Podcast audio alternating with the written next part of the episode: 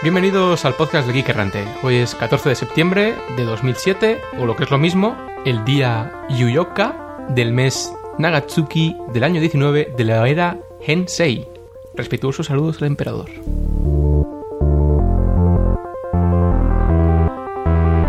Y tal día como hoy, pero en 1959, la sonda Luna 2 soviética se choca contra la Luna. Es el primer artefacto hecho por el hombre que alcanza nuestro satélite. Y en nacimientos tenemos en 1936 a Walter Koenig, que no es ni más ni menos que nuestro amigo Chekhov de Star Trek. En el año 2000 también se eh, libera Windows ME, Día de Luto Mundial, por supuesto. Diario del Oficial Científico. Tras finalizar la PlasmaCon con interesantes resultados y muchos contactos nuevos en el mundo de la ciencia, me dispongo a regresar a Geek Errante en mi lanzadera. Sí, aquí lanzadera El Baz, al Geek Errante, anuncio retorno en 7 horas. ¿Todo bien por ahí?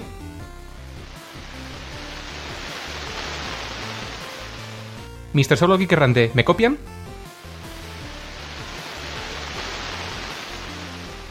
Otra vez estamos en problemas. Computadora. Cambie transpondedor a IKEA 3, código solo 3 alfa. Working. Nave IKEA 3, nave IKEA 3, responda. ¿Future? ¿Alguien me oye? Bueno, computadora. Ponga rumbo a la última posición conocida de IKEA 3 y mantenga abierto un canal. Direction unclear. Please repeat request. Yo creo que me voy a tomar una pastilla de soma y me voy a dormir hasta que esto pase. ¿Mr. Solo? ¿Mr. Solo? ¿Lanzadera? Eh, eh, eh, eh, ¿Future? ¿Sí? ¿Le copio? Eh, aquí eh, con el Geek Errante, con el doctor y con el Jorge hace una semana y llevo prácticamente cinco días int- intentando esconderme eh, de las naves de la Emperatriz del Lesbos 5. Mm, me trajeron para recuperar mi nave. Mm, afortunadamente estoy en la cara oculta de, de un satélite de, de- de Orión y, y no me han descubierto, pero se materializaron de repente. Deben tener sistemas de camuflaje que, que no conocíamos y no sé, espero que no le hayan detectado la transmisión. Bueno, ya, ya francamente eh, me da igual, estoy preparado para cualquier cosa. Sí, sí, tú ríete y vaya idea que tuvimos con bajar a Orión. ¿Sabes cuál es el problema, no? Eh, El, el doctor y Olo Jorge tuvieron que saltar eh, para escapar de los ataques de, de la- las, las naves de, de- de la Emperatriz. Ahora yo no sé qué hacer, como salga de aquí me van a fusilar. Bueno, ábreme tu bodega de carga, que quiero descansar de una vez de este viaje que ha sido infernal. Muy bien, Future. Ya estoy en la nave. Está la cosa un poco patas arriba, no me ha dado tiempo a inicializar todos los sistemas de mantenimiento vital. Bueno, pero los sistemas de grabación de podcast confío que estarán up and running. Eh, Eso siempre está arriba. Bueno, pues por lo menos, aunque nos queden 60 horas de oxígeno, grabemos este podcast. Venga, comencemos. Please leave your message after the tone. Press any key to end. I don't understand. What, what are you? What are you insinuating? Empezamos con el rincón del oyente. Tenemos pendiente contestar a una duda que en el podcast de la, de la semana pasada nos planteaba eh, Fan Cocker y básicamente es qué significa la frasecita en ruso, Mr. Solo. Bueno, bueno, bueno, se supone que es un secreto de podcast, pero lo diré. Bien. Acláranos. Bien, pues según mi recorder, esta frase fue muy popular en la televisión de toda la esfera del mundo soviético en los 80. Eh, las noticias en la tele empezaban pues con, estas, con esta frase, ¿no? Cuya traducción es como, atención, Moscú habla y muestra. Todos los principales canales de, de televisión están funcionando ahora. Observen y escuchen a Moscú. Eh, bueno, es una especie de como, bueno, pues una cortinilla, ¿no? De las noticias. Ni más ni menos. Fan Cocker, duda resuelta. Внимание! Говорит и показывает Москва. Работают все центральные каналы телевидения. Смотрите и слушайте Москву.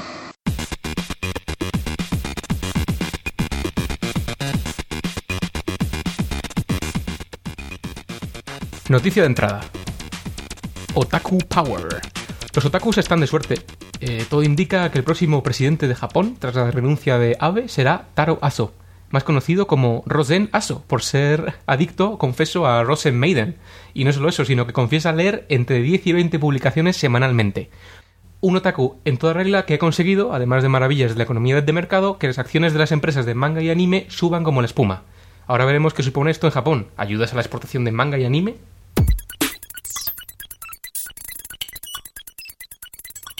Y pasamos con eh, nuestra sección de noticias rápidas o quickies. Un español asciende a la cúpula directiva de Google.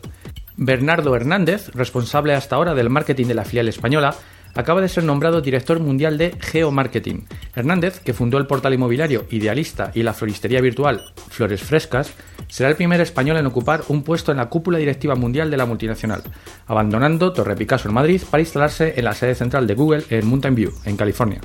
Y si unos se van, otros profesionales en TIC tendrán que venir. Hoy mismo podemos leer que eh, Ferran Amago, el decano del Colegio Oficial de Ingenieros Técnicos de Telecomunicación, ha afirmado que, según sus cálculos, España necesitará 30.000 ingenieros de telecomunicaciones en los próximos cinco años. Las 42 escuelas universitarias de telecomunicaciones no son capaces de cubrir la demanda. Por otra parte, el decano también ha pedido un aumento de las remuneraciones del sector y ha animado a los jóvenes a estudiar esta ingeniería. Mientras tanto, y como la situación en Europa es igual de precaria, ya se oyen voces para atraer profesionales foráneos de países como India y como China. Nuestro consejo desde errante es que os olvidéis de informática y hagáis un MBA. Sí, porque si tan, tan necesitados estamos, ¿por qué estamos todos tan en precario? Firefox supera los 400 millones de descargas. ¿Cuántas de estas son descargas de múltiples versiones por la misma persona? Por lo menos 10 millones son mías. Eh, el popular navegador web multiplataforma de la Mozilla Foundation sigue aumentando su ritmo imparable en la difícil tarea de superar a su rival Internet Explorer. Desde el sitio promocional Spread Firefox, donde mantienen el contador de descargas, celebran el paso de los 400 millones y repasan el camino desde que el 9 de noviembre de 2004 fue relanzada la primera versión, de la que se descargaron 25 millones en los primeros 99 días. En menos de 7 meses superaron los 50 millones de transferencias y en el primer año alcanzaban los 100 millones. El 12 de febrero de este año festejaron los 300 millones, tanto de las páginas oficiales como de las abundantes banners promocionales. Actualmente, en la versión 2.006, se espera que Grand Paradiso, la evolución 3 que está en desarrollo, sea el espaldarazo definitivo para el navegador open source.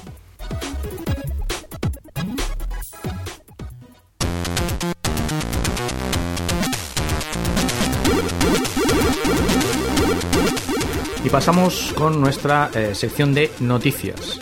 Pronóstico meteorológico en el infierno, bastante fresquito, ¿no? Eh, Sam venderá máquinas con Windows Server 2003 preinstalado. What the fuck? Pero vamos a ver, no entiendo nada. Sun no eran enemigos de Microsoft, eh, Scott McNeely no ridiculizaba a Balmer. Eh, yo estoy sufriendo una crisis de fe, pero vamos, tremenda. Porque es que resulta que eh, Sun dice que va a empezar a eh, distribuir servidores, sus servidores de 64 bits, o va a ofrecer la posibilidad de que en sus servidores de 64 bits mm, se pueda instalar Windows Server 2003. Bueno, la cuestión es que dice que sus clientes son clientes eh, de, de Sun porque compran su hardware, pero también de Microsoft porque usan Windows, con lo cual, bueno, pues parece que es una decisión puramente estratégica de supervivencia en mercado eh, el hecho de decir, vale, pues eh, oficialmente os ofrecemos esa posibilidad, os ofrecemos lo que realmente estáis usando como clientes nuestros, ¿no? No hay que olvidar que Sun mantiene y, da soporte a muchos productos de software, como de, bueno, de la suite GES, como servidores de correo y de directorio, por ejemplo, que funcionan bajo Windows. Entonces, e- esto yo lo veo pues bastante lógico, por otra parte, ¿no? Sí, pero fíjate que, que este acuerdo al que han llegado también es en dos áreas más. Son también dice que va a colaborar con Microsoft en el desarrollo de plataformas de televisión IP, IPTV, y también eh, van a colaborar para que la interoperabilidad entre bueno, las plataformas de virtualización de Windows Server, eh, recordamos que el próximo Server 2008 lleva, lleva su propio hipervisor, como ya comentamos en un podcast anterior, y el Solaris de Sun pues también tiene sus propias plataformas de virtualización, pues bueno, pues que ambos sistemas, Windows pueda correr sobre plataforma virtualizada eh, Sun, Solaris pueda correr perfectamente sobre plataforma virtualizada sobre Windows. Entonces, parece que es una cuestión de vamos a repartirnos el pastel, ¿no? De forma amigable, o yo lo veo así.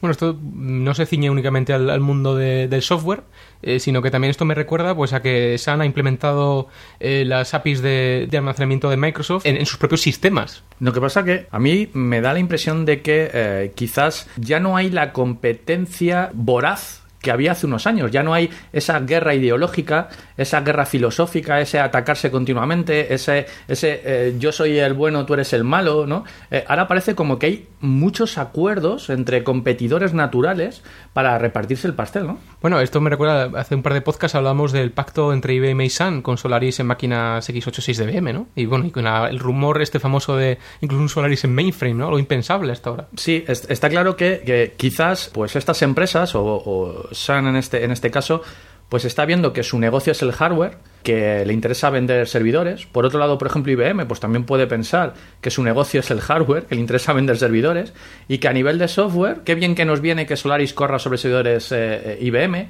Qué bien que nos viene que si la gente quiere correr Windows Server, pues lo haga sobre nuestros servidores Sun. Digamos que parece que la innovación en sistema operativo se está perdiendo un poco. Y luego, bueno, hay grandes perdidos en toda esta guerra, como, como puede ser HP, ¿verdad? Que parece que eh, está ahí en su hardware y tampoco tiene grandes acuerdos a nivel de HP UX con otra gente. HP, bueno, aún se anda recuperando del- de, de Carly Fiorina. Cuando alguien dice HP, ¿realmente en qué piensa? Bueno, aparte de que HP tiene sistemas de almacenamiento, tiene servidores, etcétera, verdaderamente quizás es, es eso, ¿no? Piensa en impresoras o cuando alguien dice Sun piensa en servidores, pero El caso, y volviendo a estos pactos, es que eh, estamos viendo últimamente que las reglas de juego han cambiado, ¿no? Eh, eh, estamos viendo ahora mismo, saliéndonos de lo que es puede ser el boom de la web 2.0 eh, y de nuevas compañías, que las compañías tradicionales, pues como puede ser Apple, Google, que ya es tradicional, tiene más de 10 años, IBM, Microsoft, Sun, tienen modelos de negocio totalmente distintos, ¿no? Apple, recordemos que hace poco, bueno, hasta no hace tanto, únicamente se dedicaba a su sistema operativo y a sus computadoras. Google únicamente era un buscador. Y estas dos compañías, Apple pasando la electrónica de consumo con iPod, iPhone, etcétera, etcétera, y Google apostando por su negocio en publicidad, sindicación, nuevos mercados como puede ser pues, el, de geolocalización o el de, o el de mapas, como decíamos antes, digamos que son casi las dos únicas que se están llevando ahora mismo el pastel gordo de las acciones y, y- y de los accionistas. ¿no? Sun ya está en el mercado móvil con Java, eh, ya está en el, el mercado de, de la virtualización, ya está, digamos, está en todos los sitios de la informática ahora mismo, al igual que IBM. Tengo la impresión de que la innovación real, es decir, las sorpresas, las sorpresas a efectos de quizás abrir brechas en el mercado establecido, pues nos están llegando en los últimos años de la mano de, Apple y también de, Google. son las dos estrellas. Google, por supuesto, en su nicho de Internet, porque Google no fabrica servidores, Google no hace sistemas operativos todavía. Aunque bueno, a nivel de hardware está el rumor del, Google Phone, ¿no? ya, veremos a ver en qué termina todo esto, pero sí que está innovando, sí que está creando productos novedosos, nuevos paradigmas de uso de la red. Eh, todo lo que es la ofimática online, ¿no? con sus Google Docs, etcétera, todo lo que son productos como Google Earth, ahí sí que hay novedad, ¿no? Sí, esto se puede llamar un nuevo mercado dentro, de, dentro del software, ¿no? Apple tiene su nuevo mercado dentro del hardware, en este caso, con electrónica de consumo. Eh, pero ahí tenemos, por ejemplo, a Microsoft, muy curiosamente, que se queda justo un paso por detrás de todos ellos. Eh, Microsoft intenta adoptar las, las estrategias de Google, las estrategias de Apple, nuevas estrategias como pues, su irrupción en el mundo de los videojuegos con, la Xbox. Y bueno, pues ahí, ahí también está, el, como decíamos antes, el, el Zoom, ahí está su, motor de búsqueda. Yo es que creo que, centrándonos en lo que comentas de, Microsoft, tuvo un fallo de visión de futuro con Internet. Tuvo un fallo. Entonces, Microsoft está, eh, digamos, anclada en lo que es su nicho de negocio clásico, sistema operativo, aplicaciones. Como tú bien indicas, se intentó salir un poco de, de- ese nicho, alcanzando electrónica de consumo, digamos, ocio con su Xbox. Está ahora dando palos de ciego e intentando, digamos, arañarle cuota al iPod con todo el tema del Zune, etcétera. Pero yo creo que con Internet falló, porque ahí yo creo que tenía el poder económico y de recursos humanos suficiente como para haber innovado mucho en la red y no y yo creo que no lo hizo. Bueno, eh, si su innovación es el OXML y, y sus estándares cerrados, pues bueno, sí ha innovado, ¿no? El, el tema ha sido, bueno, que Microsoft quiere tratar también a la red como su sistema operativo y, y como algo suyo y, y que solo se pueda acceder desde sus computadoras, ¿no? Ese ha sido su, ese ha sido su gran fallo. Más o menos, eh, Sun, pasando también a- al otro lado del río, siempre ha, ha predicado, pues, esto de los estándares abiertos, Claro. de, la, de networks de computer, etcétera, etcétera. Eh, Sun ahora mismo, ¿qué está haciendo? ¿Qué ve para innovar? Pero es que yo, por ejemplo, en Sun veo un poco la semilla, la semilla de, de este adormecimiento en lo relativo a la innovación. Sí que veo que, por ejemplo, puede estar innovando a nivel de hardware. Eh, también hace, hace unos podcasts eh, hablamos del T2. Sí. Ahí sí que se ve innovación a nivel hardware, eh, I más D. pero estamos viendo quizás que... Es el, es el mismo negocio una y otra vez. Es, claro, el hardware, ¿no? Vamos a ir adaptándonos a los tiempos, vamos a ir a lo mejor eh, adoptando hardware genérico, eh, Intel, AMD, etcétera.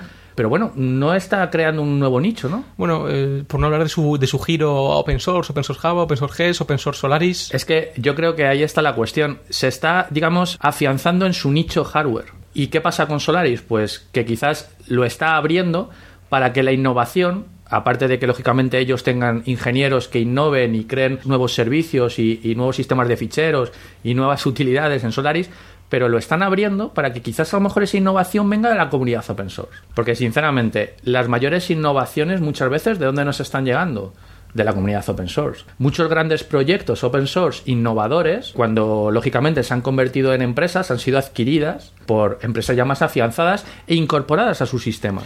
Entonces, bueno, aquí tenemos la compra de Cluster File System por parte de Sun. Entre otras cosas, con esta compra, Sun va a obtener el Luster File System, que básicamente es un, es un sistema de ficheros open source y además permite el acceso concurrente a un montón de nodos de cluster. ¿no? Eh, Sun piensa incluir este sistema de ficheros en su ZFS. Pero ¿no está teniendo ahora problemas también ZFS con Network Compliance? Sí, bueno, esto viene de otra compra que hizo Sun, el mundo del hardware, que, fue Storage Y bueno, antes de la compra, Storage hizo un negocio con Network Appliance de compartición de patentes y ahora hay unas patentes que Network Appliance dice que son suyas y se las compró Storage y Sun dice que se lo demuestren eh, porque, bueno, eh, afectarían a la ZFS y el código está ahí. Otra manera que tienen las empresas, digamos, tradicionales, como puede ser NetApp, para obtener más dinero, ¿no? Que es demandar. Y luego algunas, bueno, pues se van quedando en el camino, ¿no? Como le pasa a ese CEO, que ya directamente se ha declarado en bancarrota. Ya otra menos, ¿no? Sí, bueno, desde que el Tribunal de la Competencia estadounidense eh, determinó que la marca registrada de Unix pertenece a Nobel y no a SCO y que Nobel no va a, a pedir ningún tipo de royalty porque Unix ya, ya, no es un negocio, pues SCO tiene que pagar un montón de multas y de incluso devolver dinero que le han pagado otras compañías. Y luego, ahora que comentas Nobel, pues precisamente y enlazando un poco, Nobel y Microsoft llegan a un acuerdo, eh, volvemos otra vez a la misma idea de, antes, es decir, hay mundo Linux con mundo eh, Windows Microsoft que parece que siempre han sido antagonistas, pues ahora resulta que se crea un laboratorio de interoperabilidad Linux Windows y ese laboratorio lo crean Nobel y Microsoft. Y resulta que hay dos personas que son Tom Harahan y otra persona que es Susan Forsberg que trabajaban previamente en la Linux Foundation y resulta que ahora son participantes de este laboratorio que tiene como principal objetivo la interoperabilidad de ambos sistemas operativos, sobre todo en entornos virtualizados. Es decir, de nuevo la misma idea. Y volvemos otra vez con el tema de, de la virtualización. Queremos que Windows corra bien sobre plataformas Linux, queremos que Linux corra bien sobre plataformas Windows que además no haya problemas en nuevos servicios, como pueden ser servicios interoperabilidad a nivel de eh, herramientas de gestión, eh, sistemas de identidad, como ya comentamos en podcast también anteriores, uh -huh. interoperabilidad de Active Directory con Novel e-Directory. Es decir, parece que, vuelvo a insistir, parece que no queremos competir, sino que queremos llevarnos eh, más o menos bien y convivir, ¿no? Parece sí. que es un poco la, la, tendencia últimamente. Y llevarnos la pasta todos entre nosotros en servicios y cosas así. Hay suficiente para hay suficiente para todos, ¿no? Vamos a intentar repartirnos, no vamos a estar luchando entre Sí, vamos a intentar eh, sobrevivir, ¿no? Pero... Ya que la innovación dentro de este sector, eh, digamos que está todo inventado para Sun, está todo inventado para IBM, no van a sacar una killer app mañana. Google, Apple sí pueden sacarla. Porque yo creo que juegan en otra liga, ¿no? Además. Pues yo me quedo de todo esto con dos ideas. Primero, que quizás todos estos acuerdos eh, orientados a, a, no luchar, sino más bien a convivir, pues quizás maten un poco el espíritu de innovación. El espíritu eh, de los 80, ¿no? Sí, me da a mí que la innovación ahora mismo está, está viniendo de los espíritus libres, ¿no? De, de, del open source, de los proyectos espontáneos que surgen en la red y que luego, desgraciadamente, bueno, o afortunadamente, son absorbidos por estas grandes corporaciones para incorporarlo en su cartera de productos. Y bueno, no sé, parece que es un poco la sinergia del mercado últimamente en lo referente a estas nuevas eh, tendencias ¿no? de mercado. Bueno, y tras este interesante debate, eh, pasamos a nuestra sección de Developers y Unix. Eh, Steve Ballmer ha venido aquí a tres. Developers, developers, developers, developers, developers, developers. Developers, developers, developers, developers, developers, developers, developers, developers. Yes!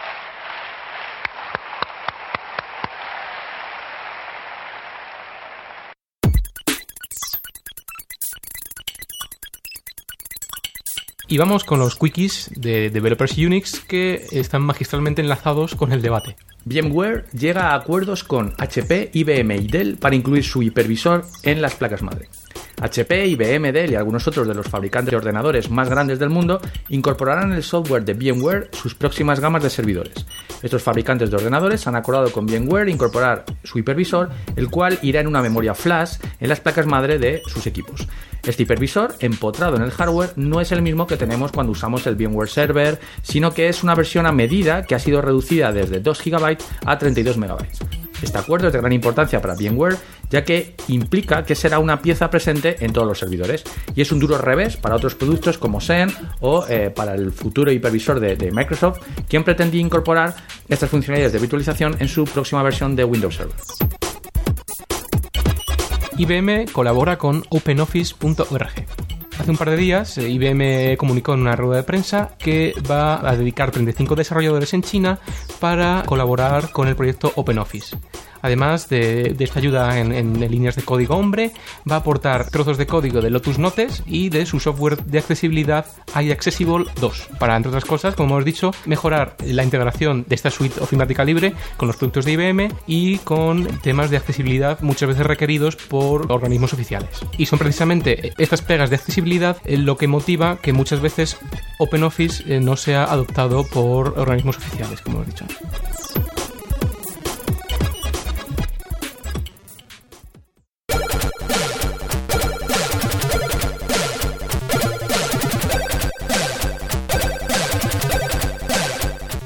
Y vamos a continuar con un follow-up eh, relativo a la botnet Storm, la cual se puede convertir en el supercomputador más potente del mundo. Bueno, esto, esto de, la, de la botnet Storm, eh, ¿qué era?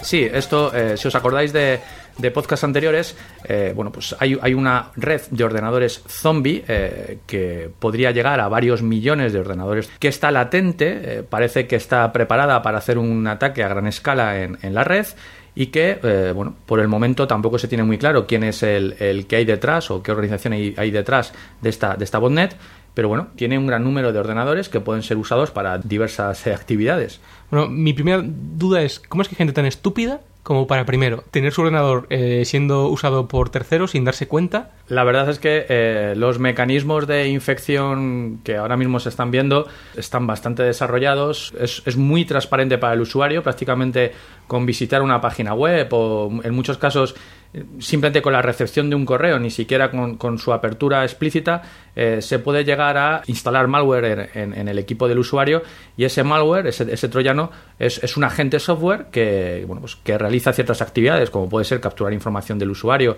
o credenciales de autenticación contra, pues, contra sistemas de banca electrónica, etcétera, o simplemente estar latente en espera de un comando mmm, lanzado desde, bueno, pues desde un servidor, etcétera, para usar ese equipo para realizar cierta acción, normalmente algún ataque de nación de servicio o generar spam, etcétera. Bueno, eh, se me ocurre que puede ser incluso usado por, por, alguna industria farmacéutica malvada para algún veneno, porque es que incluso estamos viendo que la memoria conjunta de estos 10 millones de equipos es de unos 10 petabytes incluso. Claro, es que normalmente cuando hablamos de botnet pensamos siempre pues en una red de equipos pensada para atacar. Es decir, mandemos spam o hagamos un, denial of service a, un servidor. Pero claro, pensad que son equipos, eh, es decir, recursos de computación, procesador, memoria y almacenamiento, bajo el control y sin conocimiento del usuario de un tercero.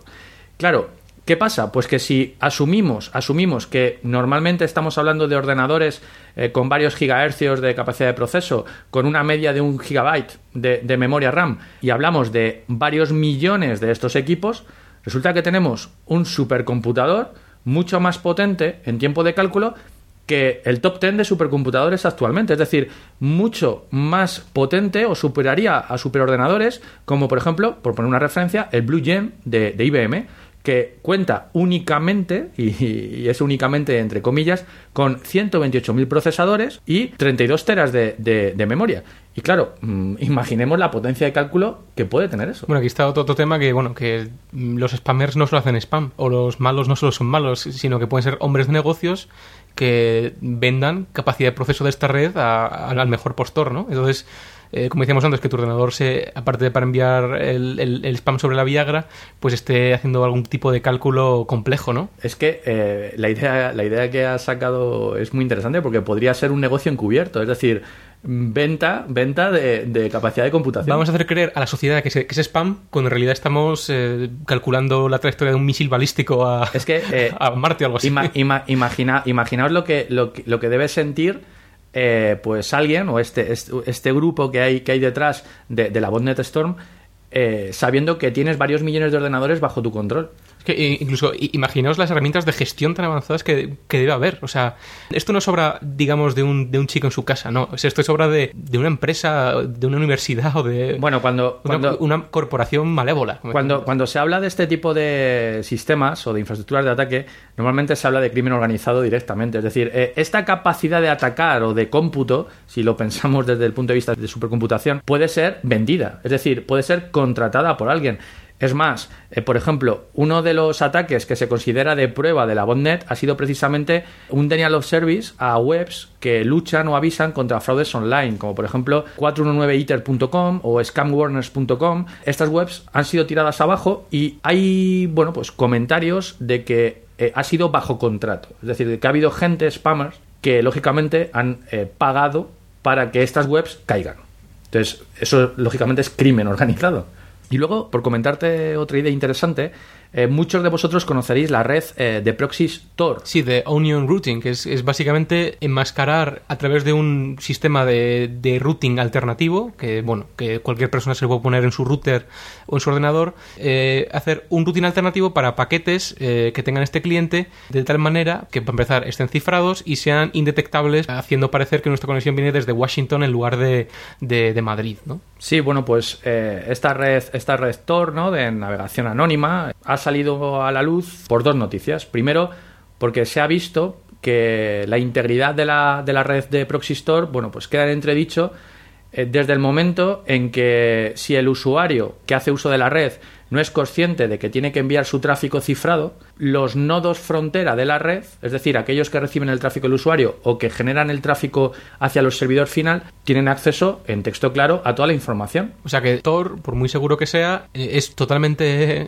eh, bueno, es totalmente recomendable usar SSL además de Tor, ¿no? Sí, eh, Tor anonimiza, es decir, eh, Tor te da anonimato porque te cambia la IP. A- Anonimiza la conexión, pero no el contenido. Claro, es decir. Tor, Tor cifra en los nodos internos, pero no cifra en los nodos frontera, porque si yo no accedo por SSL a un servidor, Bueno, pues entonces- eso, eso sa- sale sin cifrar. Entonces, me me imagino que habrá gente mala y malvada que se ponga sus propios nodos Tor para ver lo que pasa por ahí y pillar passwords, o bien, pues agencias gubernamentales que pongan sus propios nodos Tor para tener ahí todo el tráfico, ¿no? Claro, es que lo que lo que se ha visto es que pues de los 1600 nodos que actualmente componen la red de Proxystor, muchos de ellos resulta pues que están en nuestro últimamente bastante comentado país de origen de ataques, es decir, China, que se ha visto que muchos administradores pues han sacado a la luz el hecho de que involuntariamente se han quedado con, con tráfico sensible como passwords, eh, información transmitida eh, por HTTP porque no se usado HTTPS, etcétera.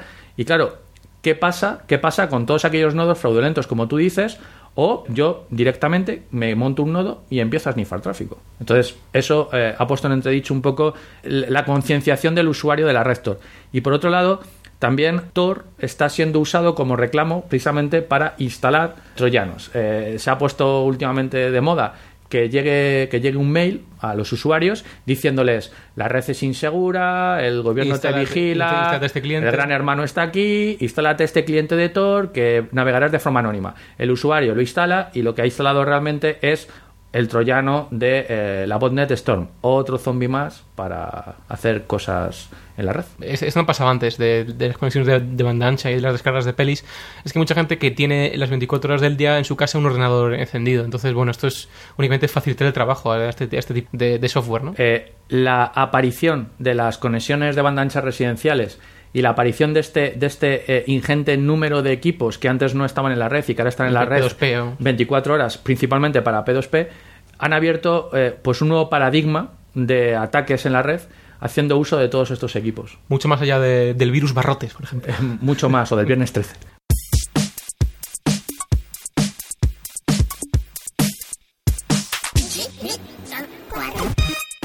Y desde nuestro departamento de desbloqueos del iPhone eh, nos ha llegado la noticia, el iPhone ha sido totalmente eh, abierto. Sí, y, y además ya es un negocio. Si os acordáis bien, teníamos, bueno, las soluciones estas de pago, de las que, bueno, tenemos iPhone SIM Unlock y luego iPhone SIM Free. Eh, iPhone SIM Unlock está ahora mismo en proceso legal con ATT porque al parecer usaba códigos de desbloqueo filtrados desde algún sitio. Pero eh, la solución que se vende ahora es iPhone SIM Free, que bueno, que por 99 dólares puede ser tuya. El tema está en que esa solución no se vende a usuario final, eh, sino a, digamos, a las típicas tiendas de, de móviles que te, que desbloquean el aparato, ¿no? Entonces, bueno, esto es, esto es un negocio más con su canal de distribución y contigo que puedes pagar pues hasta 100 dólares, imagino.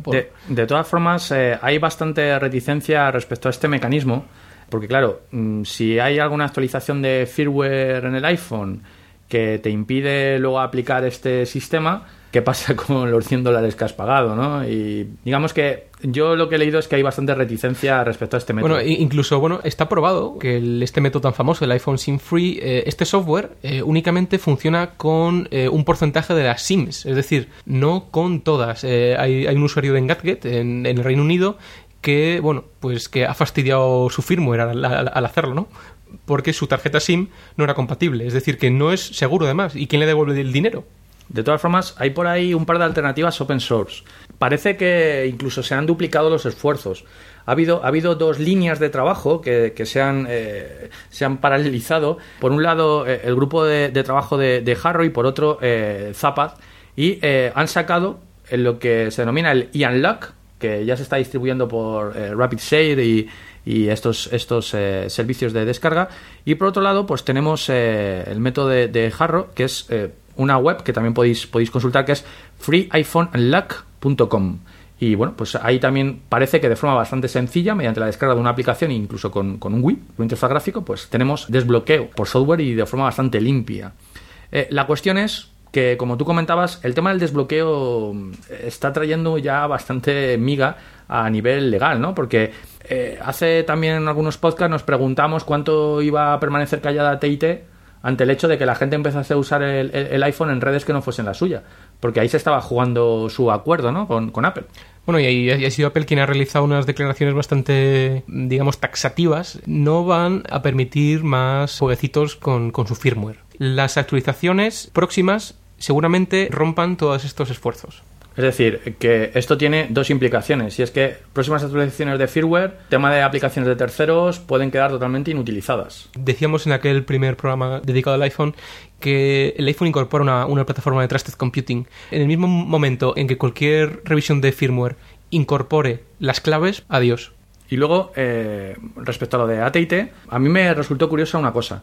Cuando salió a la luz el hecho de que AT&T había mandado una carta bastante amenazadora, incluso el bufete de abogados eh, pues que en nombre de AT&T amenazaba a, a, la página web esta de iPhoneunlocking.com le, habían, le habían enviado un mail a las dos y pico de la mañana de forma... Un chico en Irlanda me parece. Era, era algo así en plan mafia, ¿no? Les acusaban de infringir las leyes de copyright y de distribuir eh, software ilegal. Es decir, si distribuían los códigos de desbloqueo, pues se consideraría algo totalmente ilegal. Pero, pero es muy curioso cómo, eh, viendo cómo está el tema de las leyes en, en, Estados Unidos. Porque estamos hablando de la famosa Digital Millennium Copyright Act, la DMCA famosa. Uh -huh. Pues eh, hay una cosa curiosa y es que hay una excepción. Hay una excepción a todas estas, digamos, prohibiciones y es que si tú liberas el dispositivo pero luego vas a hacer un uso legítimo de la red a la que te conectes, entonces eso no es ilegal.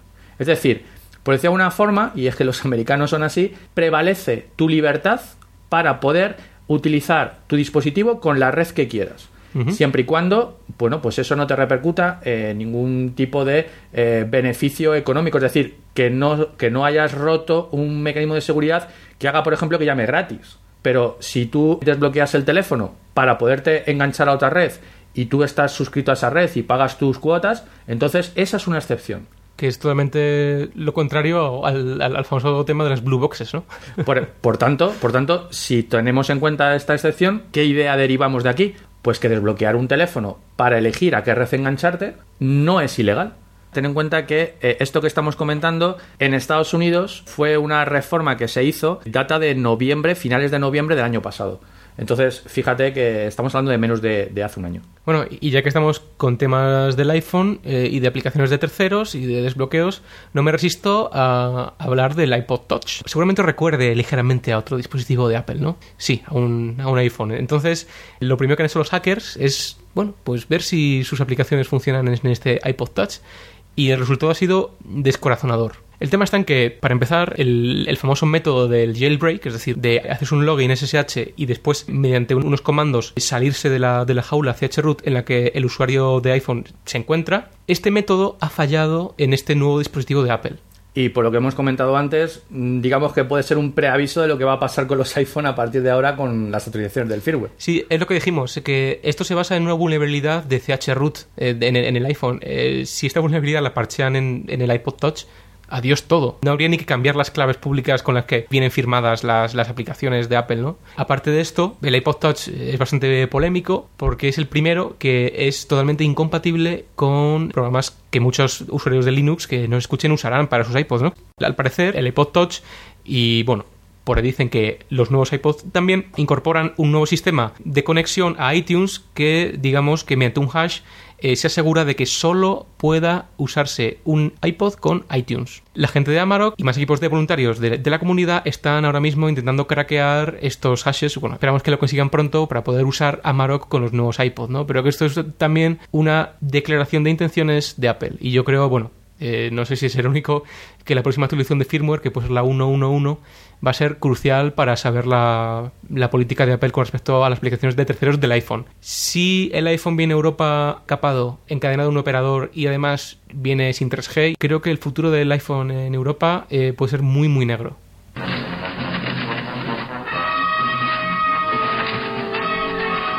Y pasamos a continuación a una de nuestras secciones favoritas, Derecho Digital. Empieza el combate.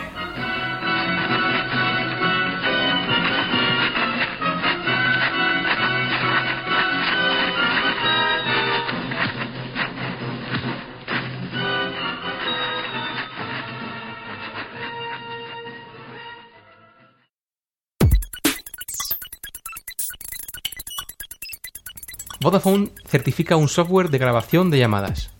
La empresa británica Compliant Phones acaba de obtener la certificación de Vodafone para su software de registro y grabación de las llamadas entrantes y salientes de los teléfonos GSM de una empresa. En consecuencia, Vodafone recomendará este servicio a aquellos de sus clientes que pudieran estar interesados. Este software enruta las llamadas salientes a través de un proxy de voz centralizado que se encarga de grabarlas.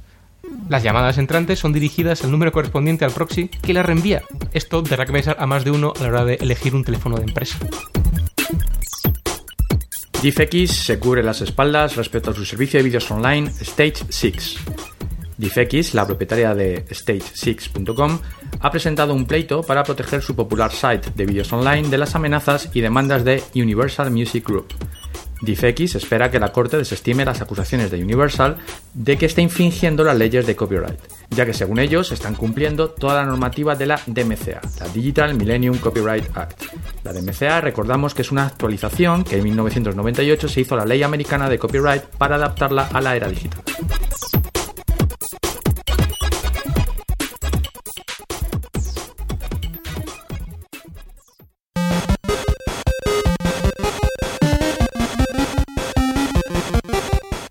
Bueno, y vamos con un follow-up bastante breve acerca de eh, un tema del que más o menos eh, se ha hablado antes con el tema de la botnet Storm, ¿no? Que es, que es lo mismo de la amenaza que supone China para todos los sistemas informáticos del mundo libre. Sí, eh, los hackers chinos, tal y como hemos visto las últimas semanas, pues tenían en su punto de mira a servicios gubernamentales de Estados Unidos, de Alemania, de Reino Unido.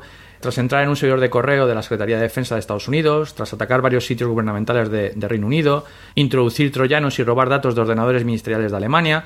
Bueno, después de todo esto, ahora le toca el turno a Francia. El secretario general para la Defensa Nacional, Francis Delon, declaró al periódico Le Monde que estaban sufriendo ataques desde principios de mayo, justamente tras la elección de Nicolas Sarkozy. Delon clasificaba el incidente de serio. China, por supuesto, rechaza todas las acusaciones. Lo más gracioso es que, bueno, aquí China rechaza acusaciones, pero con, con el caso de Alemania y con el del ordenador este de la CIA, pues las admitió. Es decir, bueno, pues vamos a ver si somos nosotros y, bueno, vamos a castigar a estos chicos malos, ¿no? Es que fíjate que ya se está hablando de ataques de China contra Occidente, es decir, podríamos incluso comenzar a hablar de incidentes diplomáticos, guerra fría cibernética, podemos llegar a, a un punto de tensión en la red. Bueno, y si ya cuando hablábamos de- del tema del Tíbet y, y- y la reencarnación de los lamas eh, nos, eh, nos habíamos ganado el baneo de China de su gran firewall, creo que ahora nos, nos lo vamos a ganar más cuando pongamos, por ejemplo, a China como responsable incluso de la botnet Storm. Sí, yo creo que además del firewall nos van a meter en las reglas del IDS.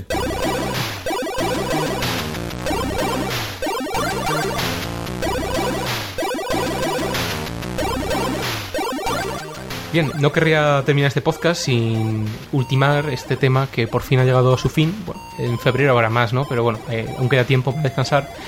Y que es el OOXML y todo el debate que ha surgido posteriori, ¿no? Sí, es que eh, a finales del pasado mes de agosto eh, se confirmó, y esto es importante, se confirmó, no son rumores, que Microsoft había usado en varios países, leas entre comillas, incentivos económicos, es decir, una forma elegante de decir soborno, para favorecer la aprobación del Fast Track. A pesar de que ISO votó en contra de la aprobación del Fast Track, el comportamiento de Microsoft en este caso pues ha puesto en duda la integridad de estos procesos de votación. El hecho de que Microsoft haya podido influenciar de esta forma y a nivel ya particular en cada país, a nivel nacional, el proceso de votación, pues refleja graves problemas en el mismo. No hay un estándar de cómo realizar las votaciones a nivel nacional, con lo cual cada país es un mundo y la cosa queda bastante inestable. Bueno, tenemos países tan serios como puede ser, bueno, Noruega, Suecia y países menos serios como pueden ser, por ejemplo, Kazajstán o Costa de Marfil. Entonces, estamos diciendo que ahora mismo un voto de un país, pues, como decíamos, serio entre comillas, como puede ser Noruega, pues equivaldría al de un país como Costa de Marfil, con todo nuestro respeto para la gente de ahí. Claro, entonces se pone en duda el mecanismo de un país, un voto, eh, proponiendo que el voto sea eh, ponderado, ¿no? Es decir, eh, países más grandes o más importantes, de acuerdo a, cierto, por ejemplo. a cierto parámetro, ¿no? Que consideremos más importante, La o más población. grande, ajá, pues tiene que ser mm, de mayor peso su voto que frente a un país más pequeño. Eso es, eso es un poco lo que quizás se está proponiendo también. Eh, otra cosa que se propone es, es que los procesos de votación tengan en cuenta el índice de corrupción de los países, o cosas tan de cajón, dicho muy castizo, como puede ser el que en este proceso de votación local no intervengan compañías asociadas de cualquier manera con la propia compañía que propone el, estándar. Esto, esto del índice de corrupción es muy curioso porque eh, se ha hecho un estudio, a raíz de todo este tema de, del OXML, se ha hecho un estudio en el que se ha visto, eh, lógicamente, bueno, pues todo esto son datos estadísticos que se pueden tomar con toda la seriedad que se quiera, o, no, o con toda la ligereza que se quiera, pero eh, se, se ha visto que los países con mayor grado de corrupción mayoritariamente han votado que sí a la aprobación del estándar, mientras que los países con menor grado de corrupción, el voto mayoritario ha sido no. Bueno, eso da que pensar. Igualmente, los eh, países que se han incorporado más recientemente han votado mayoritariamente que sí, y los países más antiguos han votado que no. Parece como si el nuevo tuviese miedo a, llevar la, contraria ¿no? a los mayores. Pues bueno, digamos que esta, estos datos estadísticos también ponen en entredicho la, la seriedad o, eh, o un poco la realidad ¿no? que, que hay ahí en este tipo de votaciones. Bueno, el tema está en que, bueno, otra cosa que se ha propuesto modificar es el famoso voto sí con comentarios. Esto es, es absurdo, ¿no? Porque que el 67% de los países tenga que votar sí para una aprobación de ISO y que eh, de, este sí haya un sí taxativo y un sí pero no, me parece cuanto menos absurdo.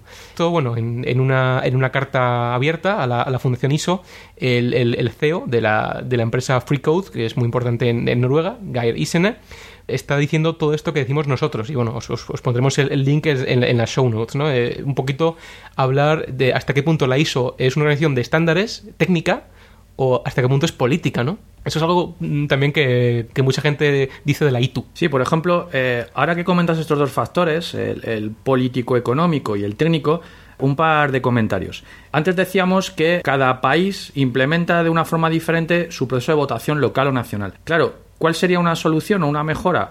Establecer un estándar de cómo se tiene que votar y que cada país lo asuma ¿no? como propio. Estándar de estándares. El problema de esto es que, claro, cada país pues tiene una situación política y económica diferente y al final no hay más remedio que adaptarlo de forma particular. ¿no?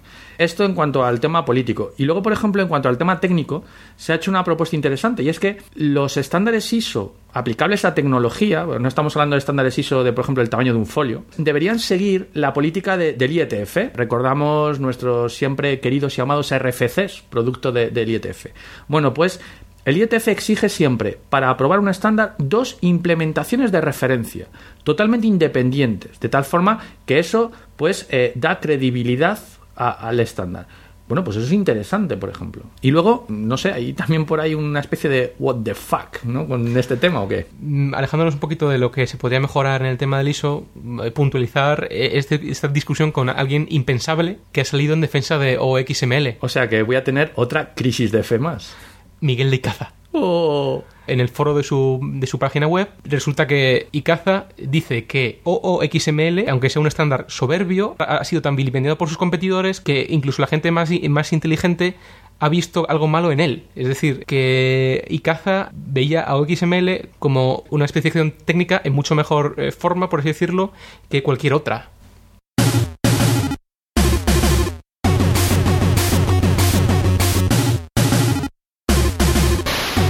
Pasamos a nuestra última sección del podcast, que es cuando la ficción, lo que alguien pensó en un determinado momento, escribió, se convierte en realidad. Sci-fi to sci-fact.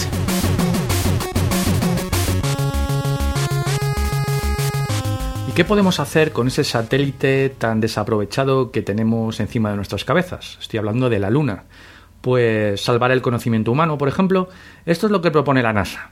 Según propone un plantel de expertos internacional, la Luna debería considerarse un santuario para la civilización humana, en caso de que se tema por un cataclismo provocado por un impacto cósmico.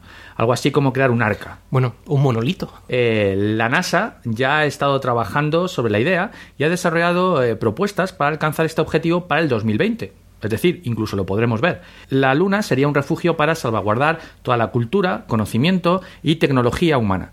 La cuestión es, en caso de que haya una colisión catastrófica, el conocimiento se salvará, pero ¿y qué pasa con nosotros, con los humanos? ¿Habrá una colonia en la Luna para esas fechas? Bueno, ahí está eh, la mítica Espacio 1999, que supone que, que se va a cumplir también, y también 2001. Eh, Estamos ante un crossover perfecto de las dos pelis.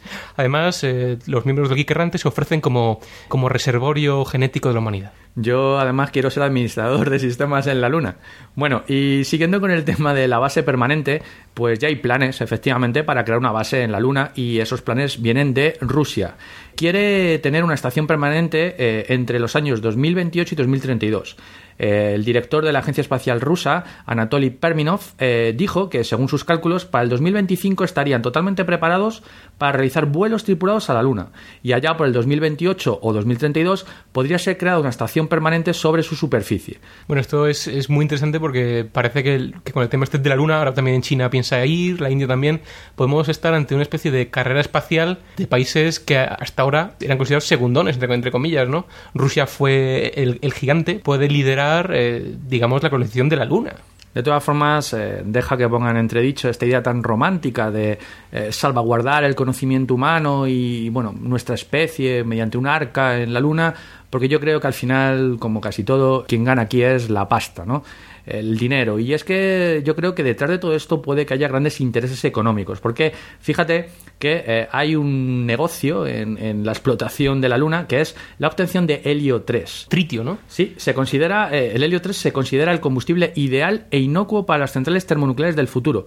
El helio 3 se obtiene al desintegrar el tritio y se encuentra en grandes cantidades en la superficie de la Luna, ya que ha ido generando por las reacciones termonucleares del Sol y sedimentando sobre la superficie lunar durante miles de millones de años. Por no hablar de todas las hipotéticas reservas, pues aparte de agua, de, de oxígeno y de, bueno, y, y de metales raros que puede contener la Luna, ¿no? Al final eh, vamos a ver en la Luna lo que ha pasado en la Tierra, es decir, una lucha por la explotación de los recursos. Bueno, y quizá lo que no vaya a pasar en la Antártida pase en la Luna, ¿no? Eh, un tema muy interesante es que también Google se plantea poner su pie en la Luna, o, o- o más bien su ojo. Sí, básicamente lo, que, lo que está haciendo Google es financiar la segunda eh, edición de la X-Prize, Misión La Luna. Es decir, vamos a ver si podemos sacar tajada de todos los esfuerzos que hay ahora mismo para llegar a la Luna, para enviar eh, sondas robóticas o incluso eh, viajes tripulados. ¿Y con qué objetivo? Pues con desarrollar quizás un Google Moon. La X-Prize es muy interesante porque es, eh, es alcanzar el espacio, o, bueno, o poner algo en órbita o en la Luna como este caso, eh, desde una iniciativa privada. O sea, desde prácticamente el jardín de tu casa o bien, pues teniendo una idea feliz que pongas en práctica y que Google te subvencione. Pero ese Google Moon yo lo veo muy real, porque al final Google lo que quiere es que eh, una vez que podamos haber alcanzado la Luna con algún dispositivo robótico, algún, algún pequeño eh, robot, eh, como los de Marte, ¿no? Con su, con su rover, con sus cámaras, etcétera, eh, poder recuperar todos esos datos, estamos hablando de gigabytes de imágenes y vídeo, y bueno, desarrollar algún sistema parecido a Google Earth, quizás. Me hace pensar cada vez más en Google como una empresa que busca continuamente nuevos mercados. La Luna, por ejemplo, es, el nuevo mercado. O, el- o la minería espacial, incluso, ¿sabes? Es una empresa que empezó siendo un buscador y acaba en la Luna. ¿no? Y bueno, hay más gente interesada en la Luna. Resulta que eh, la agencia espacial japonesa, eh, JAXA, eh, también tiene planeado lanzar un eh, orbitador llamado Selen.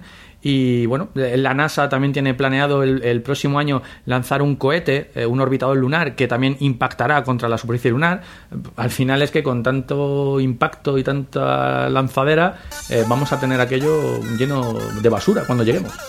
Te tengo que interrumpir. Mi tricorder acaba de detectar que el doctor ha usado la TARDIS para evadir a la, a la emperatriz de Lesbos 5. Ahí está un rastro de taquiones que confirman esta brecha en el espacio-tiempo. Eh, perfecto, ¿por qué no saltamos directamente?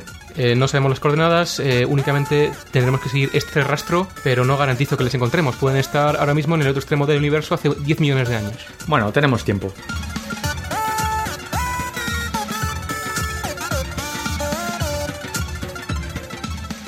Este podcast se ha elaborado con 100% bits reciclados. Ninguno sufrió daños durante la grabación. Se distribuye bajo una licencia Creative Commons Share Alike Atribución No Comercial 2.5 de España. Para más información visita www.creativecommons.es.